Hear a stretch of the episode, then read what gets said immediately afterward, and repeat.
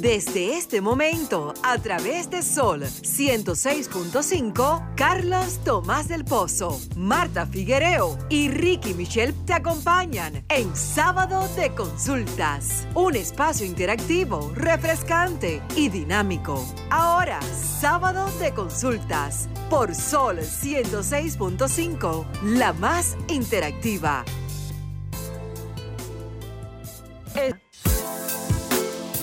Señores, feliz tarde. Bienvenidos a esta nueva entrega de esta experiencia de la radio dominicana. Sábado de consultas, el interactivo de la orientación, junto a Marta Figuereo, la bellísima, Ricky Michelle Presbot y Denisa Ortiz, la voz que encanta. Hola, Marta Figuereo. Hola, Carlos. Hola a todos. Eh, feliz sábado. Una vez más aquí con ustedes, eh, sintiéndome halagada y también con la eh, la esperanza de que el contenido que tenemos para hoy sea de mucho agrado y que estén pendientes para que hagan sus preguntas a la consulta del médico que tenemos aquí. Hola, Denisa. Hola, Marta. Hola, Carlos. Hola, la República Dominicana que sintoniza como cada sábado de 1 a 2 de la tarde el interesante contenido del más interactivo de la orientación. Sábado de consultas. Qué bien, y Ricky Michelle nos está escuchando. Hola Ricky, ¿cómo estás?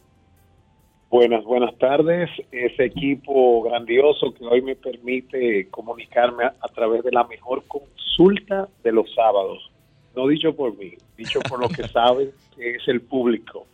Enrique, esa voz tuya hacía falta en el espacio para Exacto. ¿eh?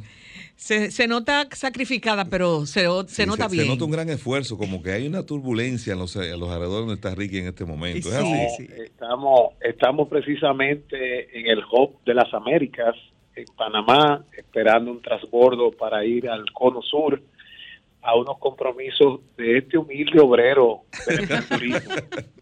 Me imagino que anda con tu pala y con tu pico, por, con ese humilde obrero. ando, que parezco pizarro, buscando nuevas tierras hacia el sur. Le auguramos éxitos, Ricky. Qué bueno, muchos éxitos por allá. y si te encuentras con nuestro hermano Khalil Michel, que se ha desaparecido, pues nos lo saludas. No, no, el señor cónsul estará recibiéndonos por allá, dándonos afecto en su condición diplomática ahora. Qué bien, recuerden nuestras redes sociales, la del programa es arroba S consulta RD, tanto para Twitter, Facebook e Instagram. La nuestra es arroba Carlos Tomás 01, la tuya Marta, que hoy sí vamos a tener el underscore. Eh, exacto, arroba Figuereo rayita bajo Marta, en Instagram Figuereo M, Figuereón. ¿Y tú, Denise? En todas las plataformas digitales como arroba Denise Ortiz. ¿Y tú, Ricky Michelle? Michelle underscore Ricky. Me hacía falta. La única. Miren, y antes de yo hacer mi, mi debido transbordo, quiero compartirles una impresión sumamente interesante que he tenido aquí en Panamá, que es el Hub de las Américas, como le llaman. Y es que conversando con algunos de los eh, intendentes y, la, y, los que liderean algunas de las salas de, servicio hablan de un repunte en el movimiento a nivel de, la aviación, no solo turística, sino de negocios. Se nota una revitalización del aeropuerto Tocumen aquí en Panamá, se notan muchos ejecutivos aún hoy sábado trasladándose hacia la parte sur del continente y genera buen mensaje de, despertar, porque aunque seguimos luchando con la adecuación a este nuevo modelo de vida que tenemos, el mundo debe seguir. Eh, se notan muchas personas en el área de tecnología, se notan muchos portadores de, ofertas comerciales, de exportación, eh, muestreo, o sea, esta parte de, nuestro continente está dando señales de que quiere retornar, de que quiere incorporarse activamente y que aún con todas las dificultades que tenemos de transporte, de carga, de costos, de inflación, bueno, como dicen, el, el espectáculo debe, debe continuar. Muy bien, excelente. Bueno, esa fue también la mirada de Ricky, que está a punto de conectarse.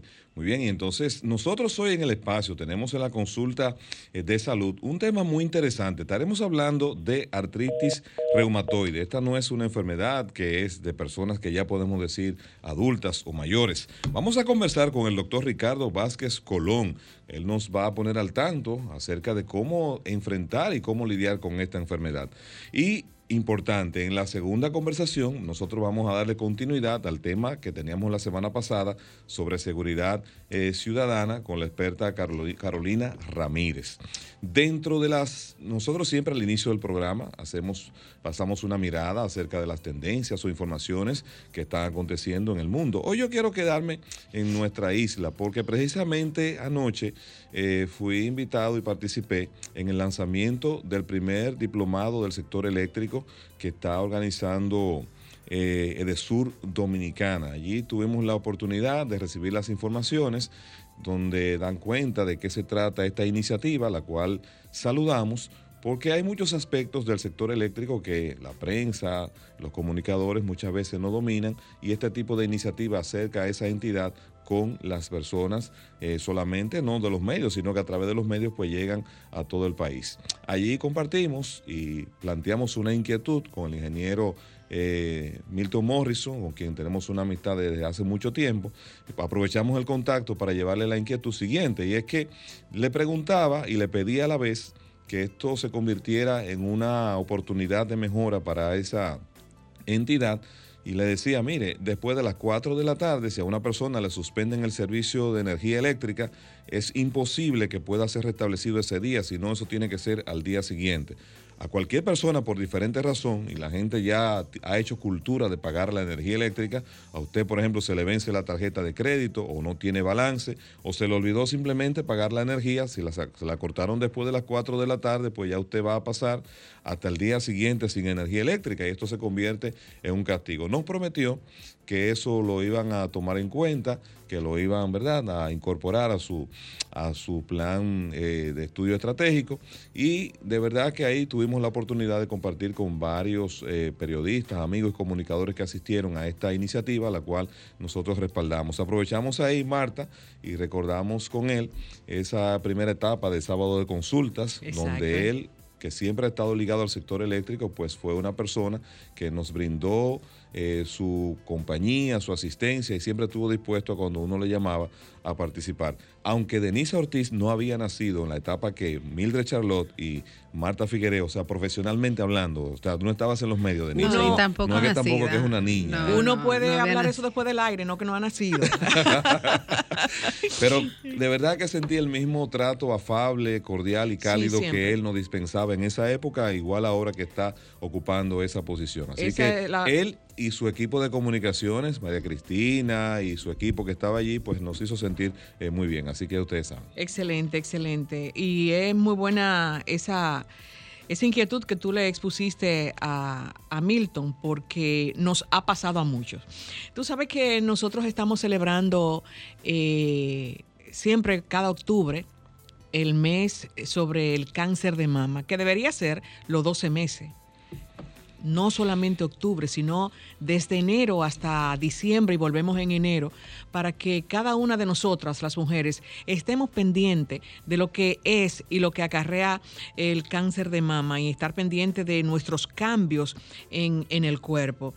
El cáncer de mama es la segunda causa de muerte entre las mujeres de las Américas y del Caribe, según la Organización Panamericana de la Salud.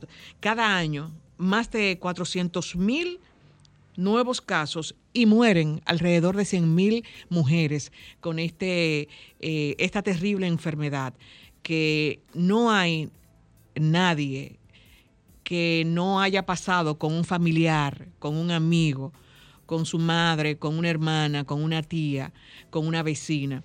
Este, hay indicios también, hay forma de cómo detectar que tú no estás bien, que tú estás teniendo cambio en, tu, en tu seno.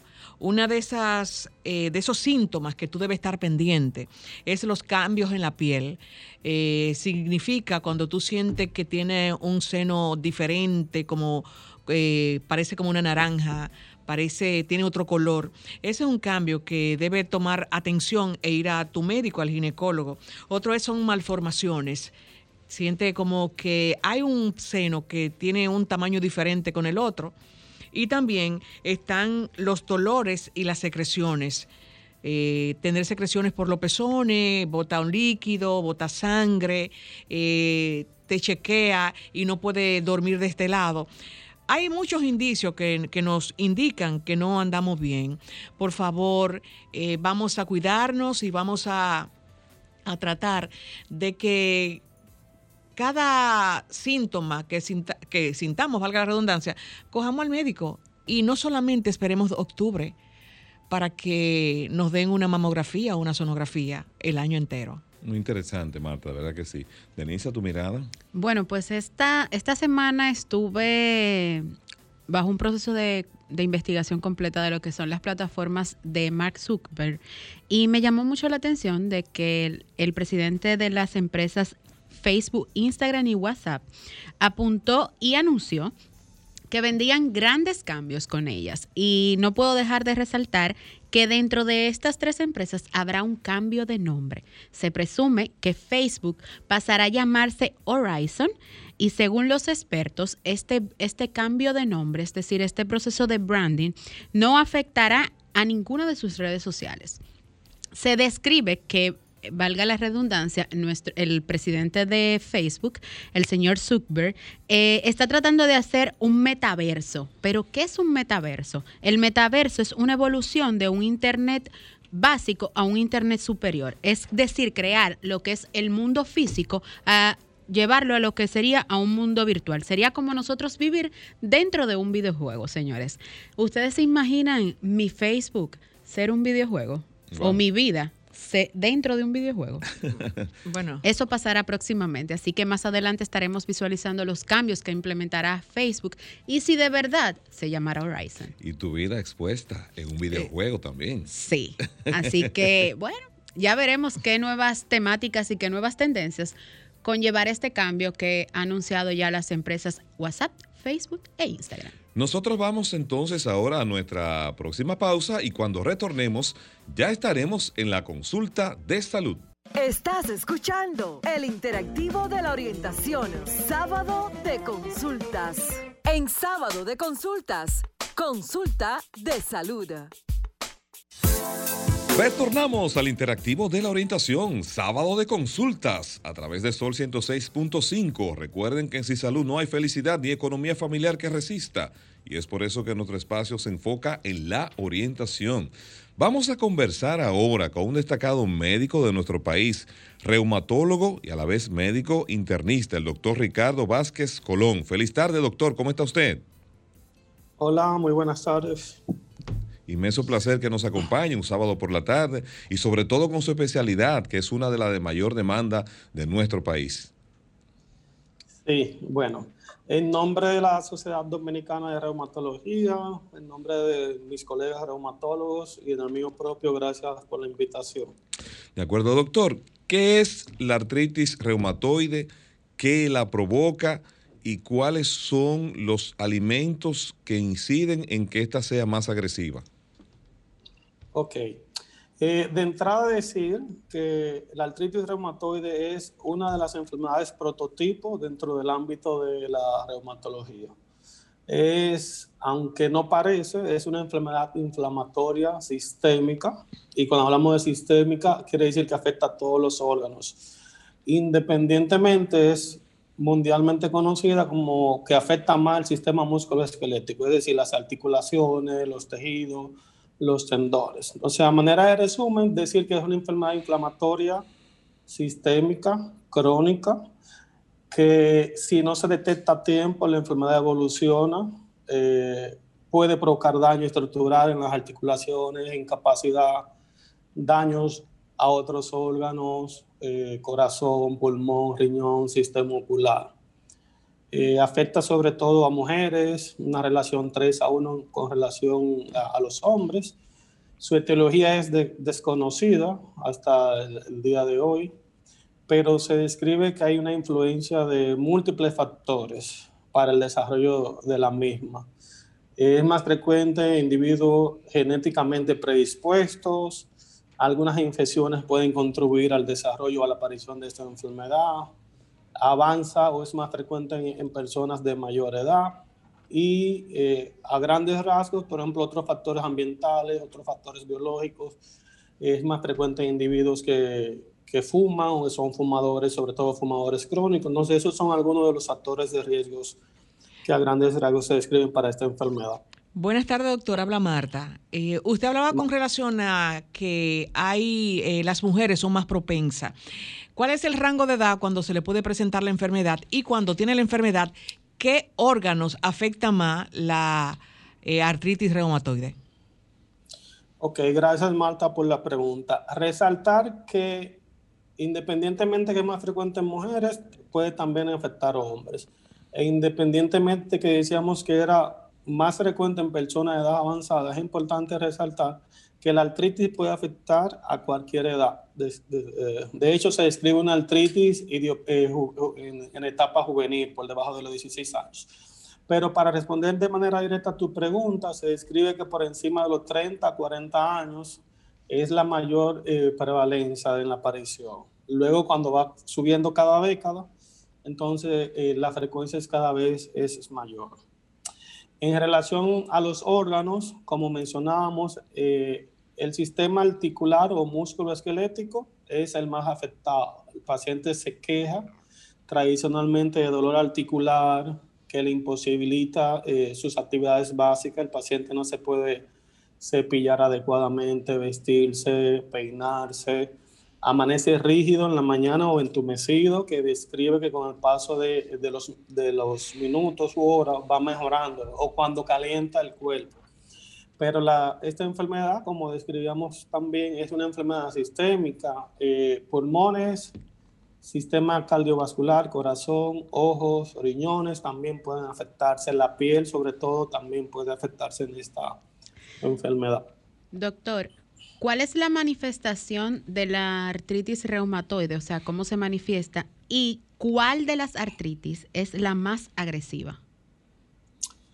Ok, eh, la, la manifestación más característica es el dolor articular, que puede acompañarse con inflamación articular, que es lo que describimos artritis, pero puede haber artralgia, que es el simple dolor articular. Eh, es el síntoma más característico y el que hace por el que el paciente acuda de manera tradicional al médico eh, reumatólogo o por el que es derivado de manera tradicional el paciente.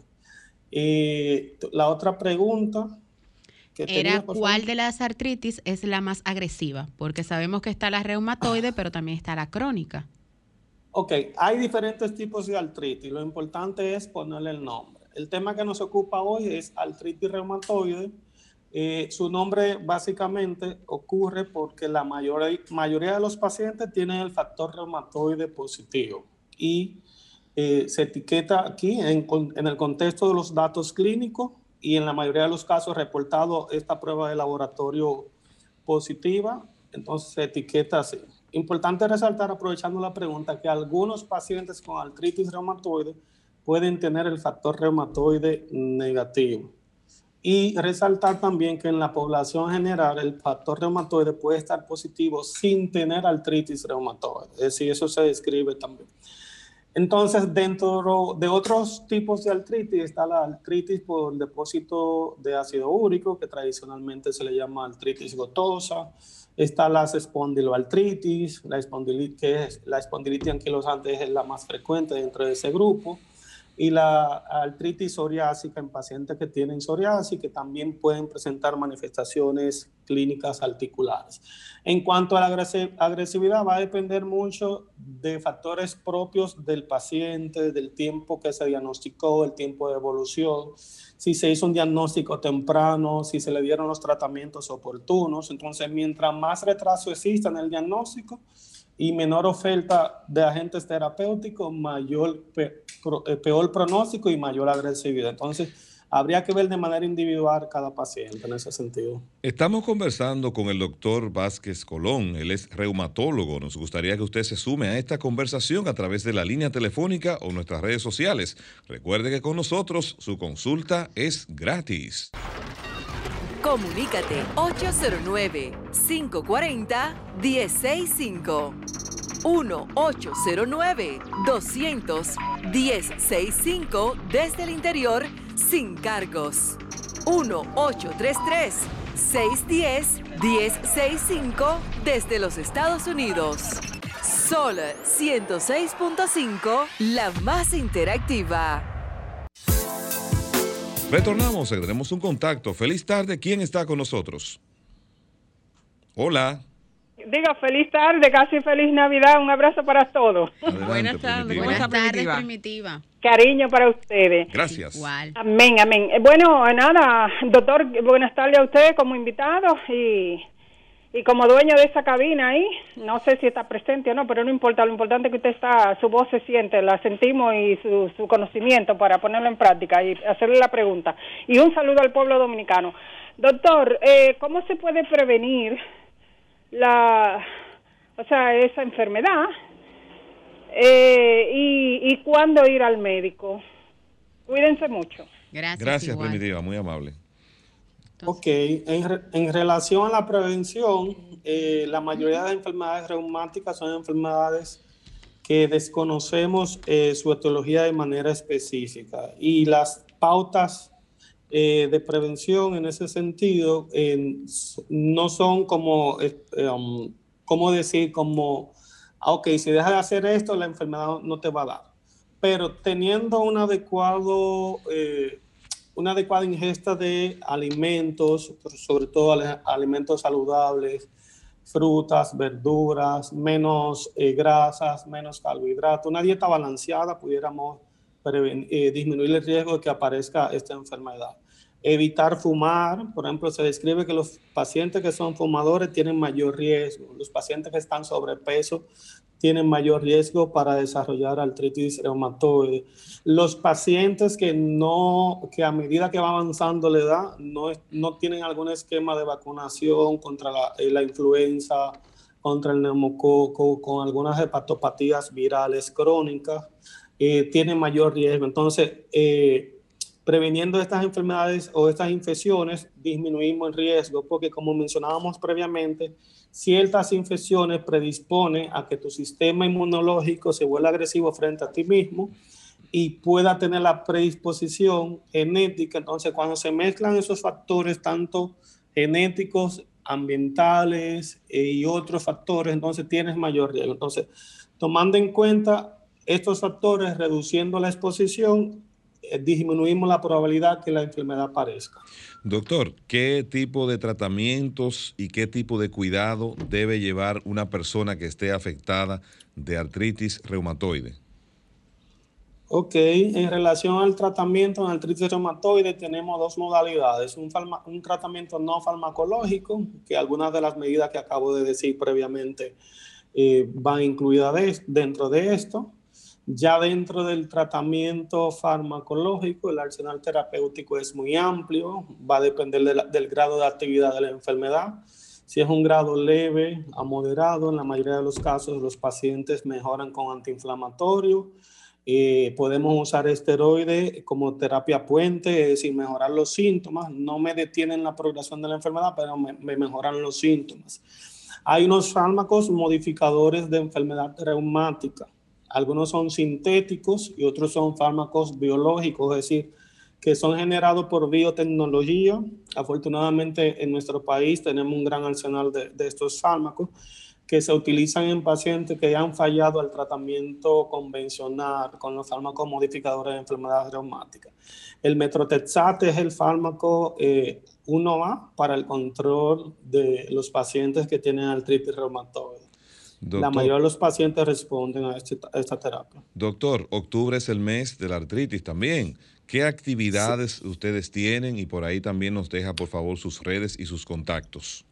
Ok, perfecto. En realidad octubre es el mes, aparte de la artritis, de las diversas enfermedades reumáticas en sentido general, sobre todo en Hispanoamérica.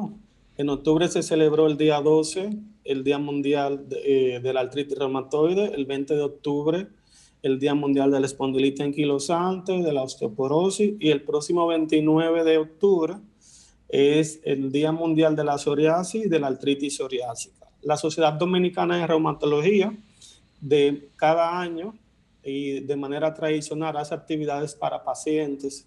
Se celebró el día 12 una actividad con nuestros pacientes. Otras fundaciones, eh, también el 16, el Comité de Pacientes de Artritis Reumatoide celebró una actividad que estuvimos participando con ellos.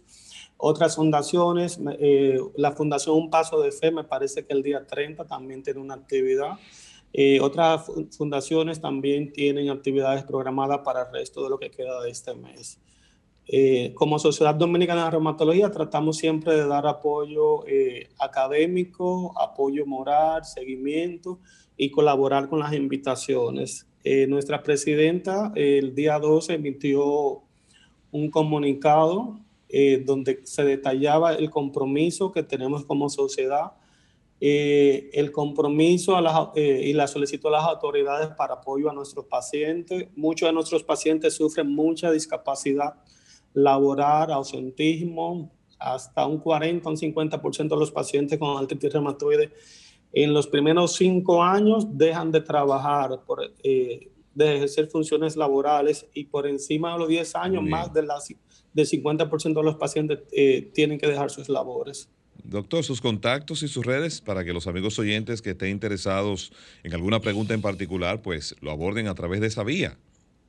Ok, mi contacto eh, DR Vázquez Colón en Instagram. Eh, ofrecemos servicios profesionales en el Centro de Ginecología y Obstetricia en el edificio 2, en el quinto piso. Estamos en la orden. Bueno, muchísimas gracias. Ha sido una interesante conversación con el doctor Ricardo Vázquez Colón, reumatólogo. Ustedes mantengan la sintonía porque todavía tenemos más contenido de sábado de consultas.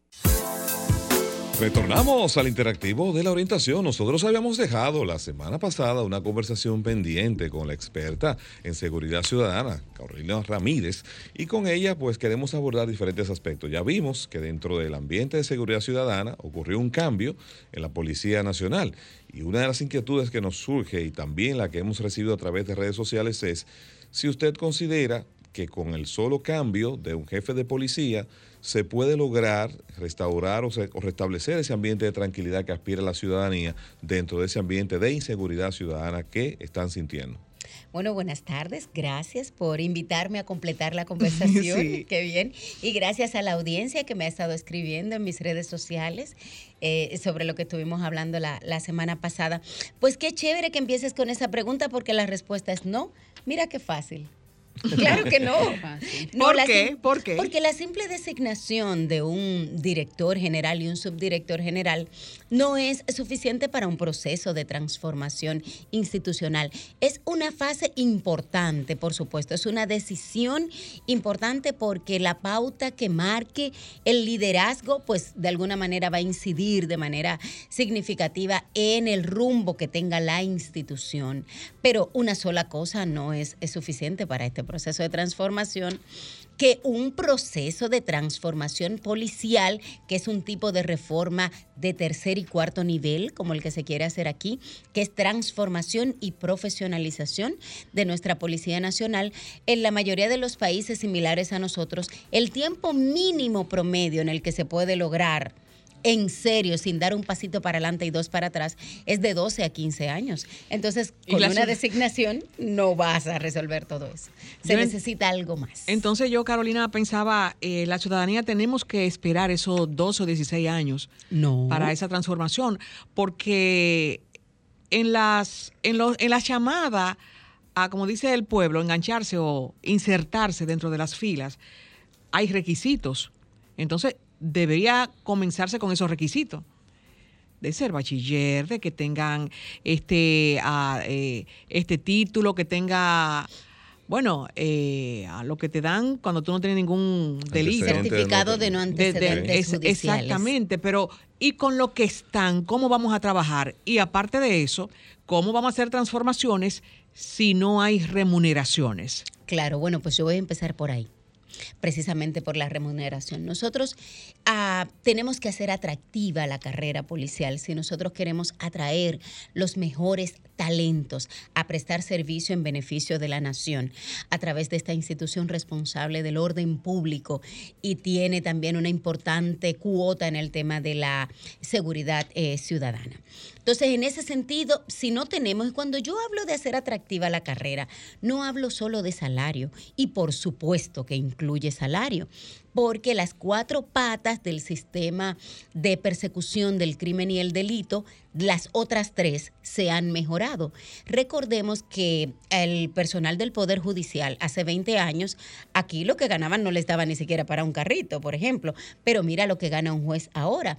Igual con el Ministerio Público, igual en el caso de los fiscales, claro, nuestros fiscales también tenemos que arreglar, eh, reparar no solo el tema salarial, sino también las condiciones laborales que tienen. Y otra parte es el sistema penitenciario. Entonces, de hecho, tenemos un vigilante penitenciario que recién ingresa después de un entrenamiento de seis meses en la Escuela Nacional Penitenciaria. Perfectamente te puede ganar 27 mil pesos, que viene siendo el salario de un capitán, tal vez en la República Dominicana. Entonces, un capitán de la policía que ya tiene 14 o 16 años.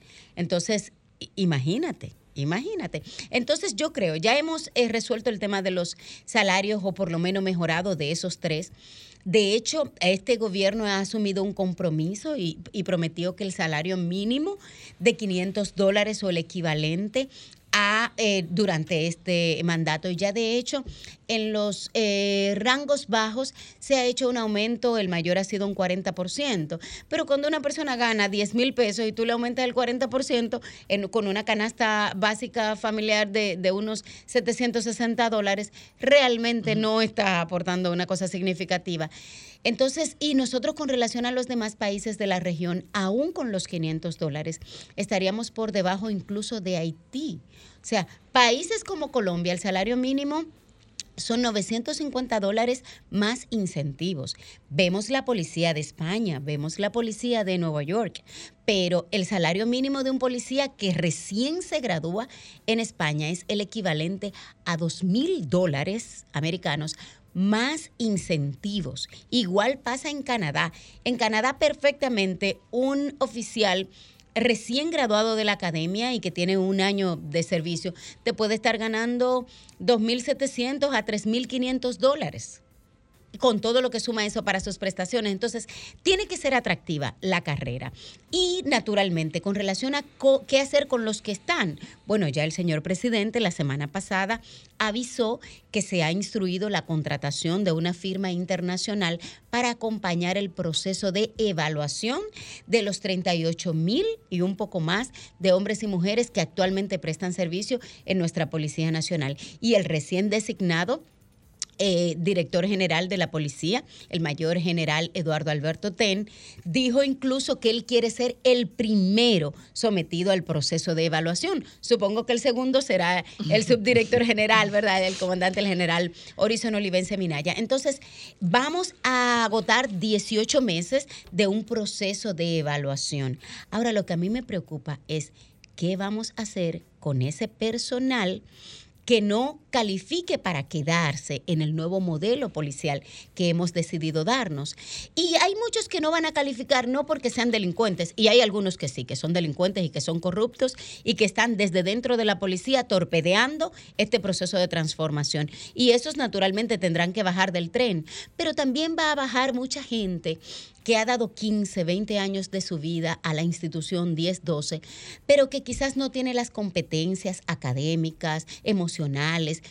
físicas, de salud que se requiere para este nuevo modelo y tendrán que ser puestos en pensión, ser jubilados o ser retirados, dependiendo de lo que les corresponde. Entonces, en ese sentido, tenemos que prestar mucha atención.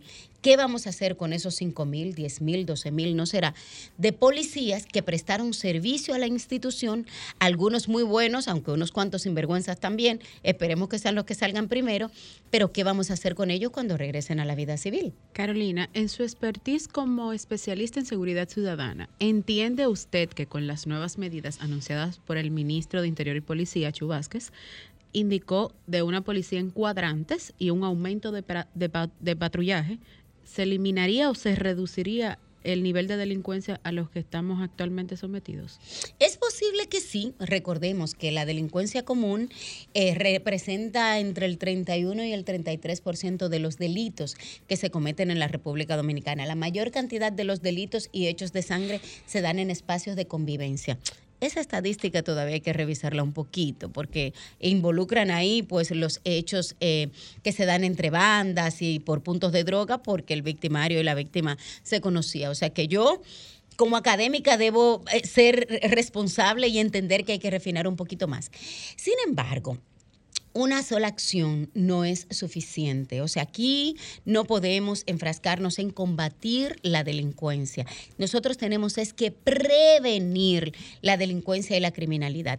A lo que se refería el señor ministro, a mí todavía no me queda muy claro si realmente la instrucción que él dio fue de instruir el patrullaje por cuadrantes o implementar el modelo de vigilancia comunitaria por cuadrantes que se implementó en Colombia y de hecho nosotros lo importamos a República Dominicana en el año 2014, pero que es una iniciativa incluso que surgió en una ciudad de Boston entre los años 1997 y 2000, luego pasó a Perú que también implementó este sistema, aunque no lo integró a su plan de seguridad ciudadana. Quien le da más carácter es, son los carabineros de Chile, que ya sí lo estructuraron y miren cómo la imagen de los carabineros de Chile del 2007 aquí ha cambiado de manera significativa para bien. Entonces, Colombia implementa este modelo de vigilancia comunitaria por cuadrante, en el que la patrulla responsable de esa demarcación es una especie de mini gerente. Es el que coordina con la comunidad si se fue la luz, a quién hay que llamar, si se fue la energía eléctrica, si no hay agua, a quién hay que llamar, si hay que comprar un transformador, si hay que arreglar un puente. Es un gerente comunitario. Esos asesores que hay que traerlo. Entonces, no los cuadrantes, serán los cuadrantes esperarte debajo de un puente como cinco militares para, pararte, para un retén. Entonces, por eso quiero... Por eso a las 10 de la mañana. Por eso todavía no me queda claro si es solo vigilancia y patrullaje por cuadrante, que es súper fácil. Te asignan una demarcación geográfica, ya sea por la cantidad de gente o por la cantidad de delitos que se cometen ahí, y tú eres responsable de lo que pasa ahí dentro. Pero eso es, es, es estático y es reactivo. Realmente el modelo de prevención por cuadrante es al revés. Es con una integración de la comunidad en, que esa, en el cual esa patrulla responsable de esa demarcación tiene una supervisoría que le dice, comandante, mire, el problema de aquí es que la calle está rota y hay un problema aquí y se está botando el agua.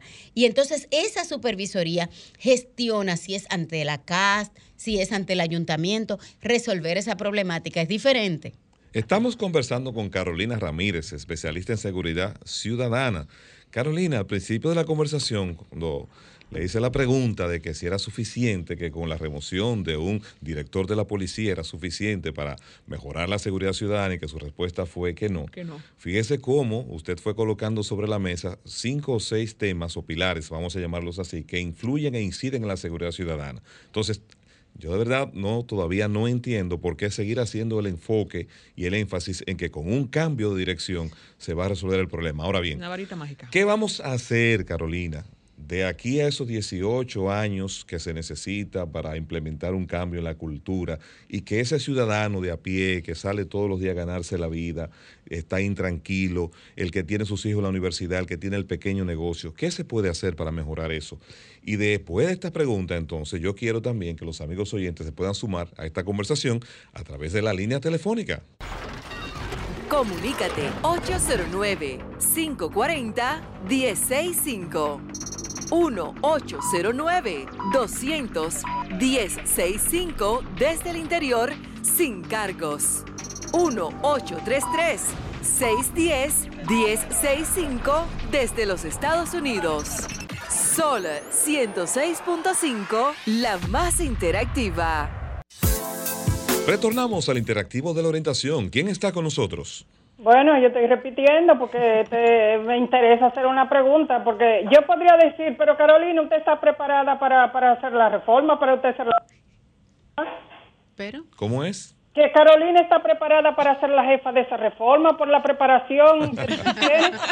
Y oigan, y Carolina, y otra cosa también, pero ¿usted no cree que para hacer la reforma no, no, yo creo que no solo basta de que se prepare eh, la, la, policía y que se busquen gente de aquí y de allá, porque eh, los problemas que, o sea, que llevan a que la gente delinque, hay que también atacarlo y esa gente también como, como curarla, porque el enfermo hay que darle medicina y llevarlo al médico y ponerle atención. Me gustaría escuchar su parecer. Así es. ¿Desde dónde usted se comunica con nosotros? la romana. Sí, de la romana. Ah, qué bueno. Bueno, pero y la romana de hecho es una comunidad bastante activa y yo creo que sería de mucha bendición que usted pudiera integrarse a la mesa local de seguridad, ciudadanía y género de la romana, porque desde la comunidad es que podemos atender este tema. Muy bien, primitiva, excelente. Sí, bueno, con relación a, eso que ella plantea, eh, bueno, ah, de hecho yo estoy colaborando con este proceso de transformación y profesionalización de la, nuestra Policía Nacional, junto a otros dos profesionales de mucho prestigio, Daniel Pou y Lilian Bovea. Nosotros hemos sido contratados como consultores de la mesa eh, que está acompañando esta, este proceso de, reforma dentro de la Policía Nacional. Así que sí, nosotros estamos dando nuestros consejos, nuestras recomendaciones. No siempre logro que me hagan caso, pero en algunos casos sí. Entonces, seguimos avanzando. Si le pregunto, ¿qué hacer la ciudadanía? ¿Qué le podemos decir? ¿Cómo podemos ayudar a la ciudadanía a sobrevivir esta etapa en lo que se aplica la reforma y se mejora los demás pilares? Yo creo que no es un tema de sobrevivir, es un tema de empezar a construir la paz y la convivencia pacífica. Nosotros tenemos en República Dominicana una herramienta poderosísima desde el año 2013, que son las mesas locales de seguridad, ciudadanía y género. Ese es el instrumento en el cual se debe diseñar la política de seguridad pública y de seguridad ciudadana de cada demarcación y es el mecanismo para darle seguimiento a, los problemas y solución a los problemas locales desde precisamente la municipalidad. El decreto establecía una mesa nacional encabezada por el señor ministro de Interior y Policía, el procurador o procuradora general de la República, el Ministerio de Educación, la Policía Nacional y las demás instituciones que tienen vida dependiendo en, la comunidad pero a nivel local, las mesas deben ser encabezadas por el alcalde. Eh, durante la primera gestión que se implementó eso, solamente tuvimos unas siete mesas juramentadas. Al cambio de gobierno teníamos unas 17 mesas. Actualmente ya están juramentadas las 158 mesas municipales. Pero con juramentar las mesas no es suficiente. Necesitamos una participación activa de la comunidad, porque la comunidad es la que sabe cuáles son sus problemas. La situación de Jarabacoa no es la misma que Boca Chica. Entonces, en ese sentido, la primera herramienta que nosotros tenemos que hacer es desde lo local integrarnos a la solución del problema. Bueno, se nos cayó la llamada ahí, pero mientras tanto, la gente está comenzando a sentirse aterrada, los jóvenes quieren irse del país porque no hay una respuesta a un problema que cierto, no comenzó hoy, no comenzó ayer, pero vuelvo y reitero, ¿qué vamos a hacer? Desde ahora y hasta que podamos obtener los, los, resultados de esas reformas y esos cambios, cómo la gente va a recobrar ese, ese sentir de cierta seguridad, porque nunca ha habido seguridad absoluta. Es que no puede existir en ninguna parte del mundo. Pero sí unos índices manejables donde la gente pueda hacer su vida cotidiana sin estar en ese sobresalto que continuamente la acompaña. Y también, eh, eh, sumándome a, a Carlos, la una transformación, porque estamos hablando de mesas de trabajo y estamos hablando de delincuencia y estamos hablando de comunidad, pero una transformación que comience desde dentro, desde los altos rangos, porque también muchas veces lo que hay es ira, rabia de la comunidad. Claro. ¿Por qué? Por, porque se deja pasar cosas a los que son. Yo soy hijo de. ¿Usted sabe quién soy mi, tú no sabes quién soy yo. Te voy a mandar a quitar el uniforme. Entonces, ese policía. Tú sabes el cargo que yo tengo. Exactamente. Entonces, esa transformación no es desde afuera que hay la comunidad, pero ¿y dentro? ¿Qué vamos a hacer? ¿Qué van a hacer esos papás de alto rango con sus hijos cuando estén en la calle?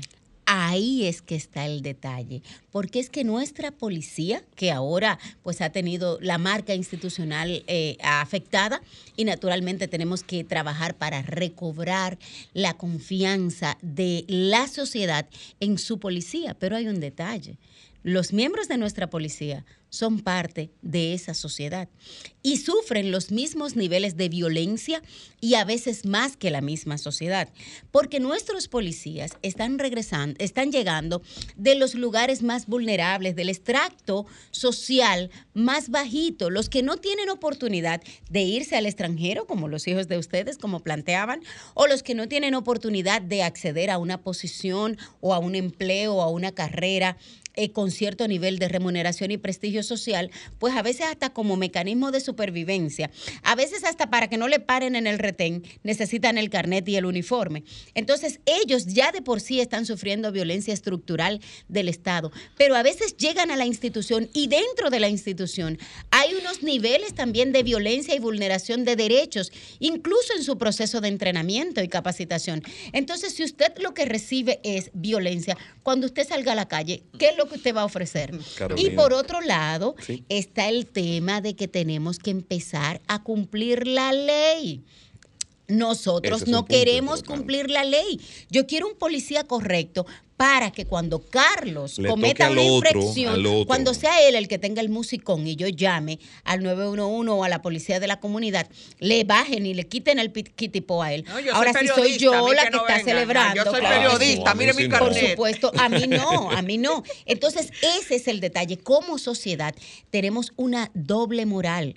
Por un lado, queremos la regla para el otro, pero si yo me puedo robar un pedazo de la acera, me lo robo. Si me puedo robar el semáforo, me lo robo. Entonces, en ese sentido, desde la casa, para concluir la idea, tenemos que empezar a promover la cultura de respetar la ley y respetar a la autoridad. La primera autoridad son los padres. Si usted tiene un muchacho que no lo respeta a usted, ¿cómo usted cree que va a respetar a la policía? Así es, Carolina. Entonces, muy agradecido, caramba, de su presencia. Necesitamos que nos deje sus contactos, sus redes y que las personas la sigan en sus redes también, porque por ahí usted los orienta y les responde sus inquietudes de manera directa. Claro que sí yo estoy disponible en todas las redes sociales como arroba mujer seguridad. Y normalmente respondo con mucho mayor frecuencia en Instagram y en Twitter. Así que cualquier inquietud que usted tenga o que quiera hacerle llegar a las autoridades, usted me la escribe por ahí y pues les estaremos respondiendo. Claro que sí, arroba mujer seguridad. Prepare entonces sus redes porque se escuchen. esta es la emisora de mayor repunte, entonces llegarán muchas denuncias a través de Bueno, Carolina Ramírez especialista en seguridad ciudadana, ha estado con nosotros. Vamos a otra pausa y cuando retornemos ya con la parte final, regresamos.